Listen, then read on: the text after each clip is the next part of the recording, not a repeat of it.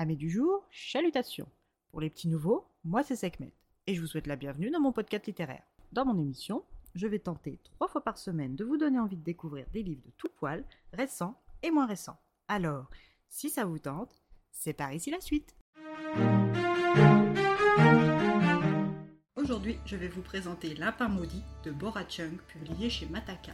Dans ce recueil de 10 histoires, nous commençons notre découverte par le bien nommé Lapin maudit. En effet, ce lapin est tout sauf ordinaire et loin d'être aussi mignon qu'il y paraît. S'il est vrai que ce lapin assis sous un arbre avec ses petites taches noires au bout des oreilles et sur la queue est d'une mignonnerie presque irréelle, il n'en reste pas moins un objet maléfique conçu pour nuire et se venger par le grand-père de notre narrateur. Ce même grand-père raconte donc son histoire à son petit-fils. Lorsqu'il était enfant, le grand-père d'aujourd'hui était mis de côté par les autres enfants à cause de sa famille. Si tout le monde savait que ses membres étaient forgerons et réparaient et fabriquaient toutes sortes d'outils agraires et autres machins en ferraille, il était tout aussi connu qu'ils avaient pour spécialité les arts occultes. Et comme ils ne pratiquaient pas de cérémonies comme les chamans ou la divination, et encore moins les rituels funéraires, la certitude qu'il ne fallait pas les importuner au risque de recevoir de mauvais sorts ou toutes sortes de malédictions est devenue de notoriété connue. Par conséquent, la famille de notre grand-père a été ostracisée. Mais un seul gamin hardi a suffi à inverser la tendance pour notre grand-père. Les deux enfants sont devenus très amis et quand son ami a monté à la sueur de son front une distillerie d'un genre nouveau et qu'il s'est vu ensuite voler son bien et sa vie, la vengeance était la voie logique.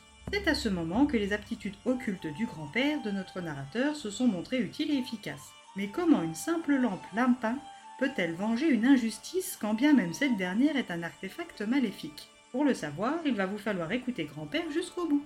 Pour notre deuxième histoire, nous allons faire l'étrange rencontre avec une tête ou un simulacre de tête. Cette forme plutôt ronde ressemble plus ou moins, disons plutôt moins, à un visage humain non genré. Des yeux qui n'en sont pas vraiment, une bouche qui n'est rien d'autre qu'un trait et une peau blanche tendance jaunâtre. Bref, on est loin du Botticelli.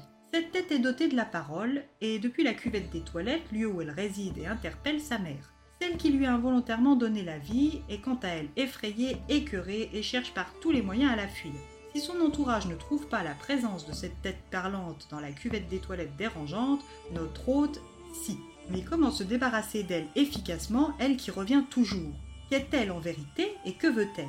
Une histoire particulière, à la fin inattendue, vous attend. Dans la troisième histoire de ce roman, nous rencontrons la professeure Yi. Elle est bloquée dans une voiture qui est en train de s'enfoncer dans un marécage. Une petite voix sur sa gauche lui intime de sortir de la voiture au plus vite. Elle n'y voit rien, elle ne se rappelle de rien, seule cette petite voix est là. Elle l'écoute et fait ce qu'elle lui demande, et après moult efforts, elle s'extirpe de la voiture.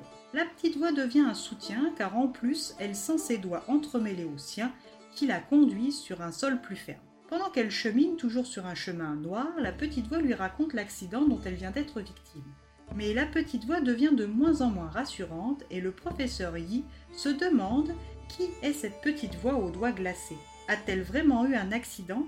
Où est-elle? Peut-elle lui faire confiance? Seul le cheminement sur cette route noire en compagnie de la petite voix répondra à toutes ces questions et aux nôtres. Dans la quatrième histoire, nous rencontrons la jeune Kim Yong-ram, étudiante en master de littérature anglaise, contrainte malgré son célibat à consulter un gynécologue pour une dysménorrhée de plus de 20 jours. Son gynécologue pense à un surmenage et lui prescrit une pilule contraceptive pour 3 mois. À chaque fois qu'Yonran a tenté de l'arrêter, les saignements reprenaient et ne s'arrêtaient qu'à la condition qu'elle reprenne sa pilule. Elle a donc continué six mois avant un miraculeux retour à la normale. Le soulagement fut de courte durée, mais au lieu de saignements, c'est des nausées, des étourdissements et une anémie qui lui gâchent la vie. Elle se rend donc à l'hôpital pour subir des examens quand on lui annonce qu'elle est enceinte et qu'on la dirige au service gynécologie de l'hôpital. Là, elle est reçue par une gynécologue revêche qui lui explique que son fœtus doit trouver un père pour le féconder afin qu'il se développe convenablement. Son traitement auto-prolongé en est la cause et c'est bien fait pour elle. Commence pour Yonran une course au papa. Mais comment l'absence de père peut tout changer pour ce fœtus? Comment dater des hommes quand on ne l'a jamais fait et a fortiori pour les faire devenir pères dans les mois à venir?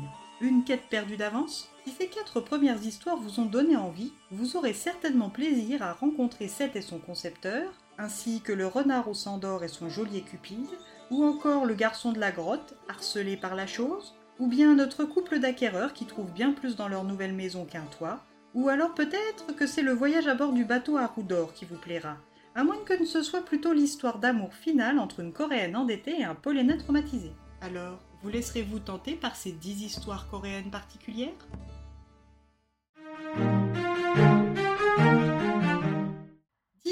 Toutes différentes avec une part d'ombre et de lumière. De la vengeance, de la rédemption, du folklore, de la magie et une petite dose de glauque bienvenue. Comme le dit la quatrième de couverture, le récit se situe entre Stephen King et David Lynch. Je comprends le côté phénomène de ce roman coréen finaliste du prix Booker Prize ainsi que les éloges du New York Times. À vous de vous faire votre propre avis, mais pour ma part, je suis convaincue. Dans tous les cas, que l'on aime ou non, c'est une lecture qui ne laisse pas indifférent. Et eh bien voilà, j'en ai fini pour aujourd'hui. J'espère que cet épisode vous aura plu et vous aura donné des nouvelles idées de lecture. Si vous souhaitez découvrir d'autres petits bonbons littéraires tout droit sortis de ma bibliothèque, je vous retrouve le samedi 3 juin prochain pour un nouvel épisode. Et si d'ici là je vous manque de trop, n'hésitez pas à me rejoindre sur mon compte Instagram, les lectures de Sekhmet. Sur ce, chalut les amis, et à la prochaine